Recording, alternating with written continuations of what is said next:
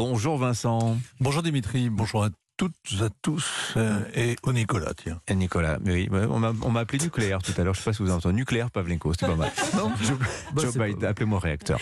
Joe Biden arrive ce soir à Varsovie, Vincent. C'est son deuxième voyage hein, en Pologne en moins d'un an. Il va y célébrer l'anniversaire de la guerre en Ukraine. Il y a un très très vieux proverbe, il a au moins 20 ans, qui dit « Heureux comme un président américain en Pologne ».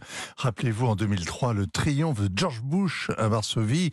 Les Polonais enthousiastes virer Saddam Hussein, qui est une menace pour la sécurité et pour la liberté dans le monde. Il juge sévèrement alors euh, les réticences de la France et de l'Allemagne. Jacques Chirac leur conseille de se taire, on le surnomme aussitôt. Jacques Brejnev. Saddam Hussein n'avait pas d'armes de destruction massive, mais les Polonais l'ont à peine remarqué. Comme l'histoire est injuste, eh bien la Pologne fait partie des rares pays européens qui n'aient pas eu d'attentat sur son sol organisé par Daesh, l'organisation terroriste née sur les décombres de l'Irak. La Pologne était membre de l'OTAN cinq ans avant d'intégrer l'Union européenne. Elle a souscrit une assurance vie à Washington, pas à Bruxelles. Il y a 10 millions d'Américano-Polonais. Toute l'élite du pays a été formée là-bas tout euh, son armement vient de là-bas. La Pologne est le 51e État des États-Unis, un État à part, un État d'esprit violemment anti-russe. Alors les Polonais, en effet, sont en pointe hein, dans l'aide à l'Ukraine, Vincent. Hein. Dans le registre battant-guerre, ils vocifèrent, ils exigent que le reste de l'Union européenne s'aligne, aide, arme, finance et rompe les ponts avec Moscou. On ne parle pas d'Emmanuel Brejnev ou d'Olaf Brejnev, mais c'est tout comme en Pologne, Joe Biden trouve plus anti-russe que lui. Il est comme un taliban à la réunion des alcooliques anonymes. Il passe pour modéré, ben ça lui fait des vacances. L'an dernier, son discours officiel prêchait la croisade contre Poutine. Pour l'amour de Dieu, cet homme ne peut pas rester au pouvoir. C'est exactement la prière de Yaroslav Kaczynski, le président du parti au pouvoir. Il soupçonne le Kremlin d'avoir assassiné son frère jumeau, le président Lech Kaczynski, dont l'avion s'était écrasé en Russie.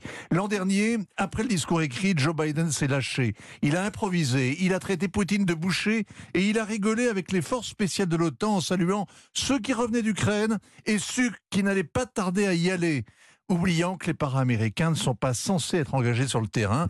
D'ailleurs, aucune équipe télé hein, ne les a filmés depuis un an. C'est simple, ils n'existent pas. Alors, il y a un an également, Joe Biden avait conclu tant que Poutine restera au pouvoir, l'Europe ne pourra vivre en paix.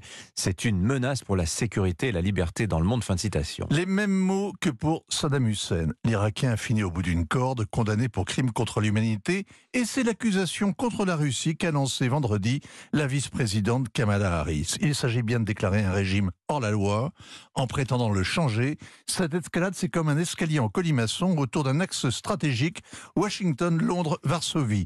L'Union européenne n'a guère d'autre choix que de s'aligner, comme viennent de le faire Paris et Berlin. Signature européen Vincent Hervois. D'ailleurs, je signale que dans le Figaro, grand sondage ce matin sur les opinions publiques européennes face à la guerre en Ukraine, il leur sort sans surprise que les Polonais et les Anglais sont les deux pays qui soutiennent le plus et de loin les livraisons d'armes à Kiev, sa candidature à l'Union européenne et les sanctions envers la Russie. Merci mmh. beaucoup Vincent.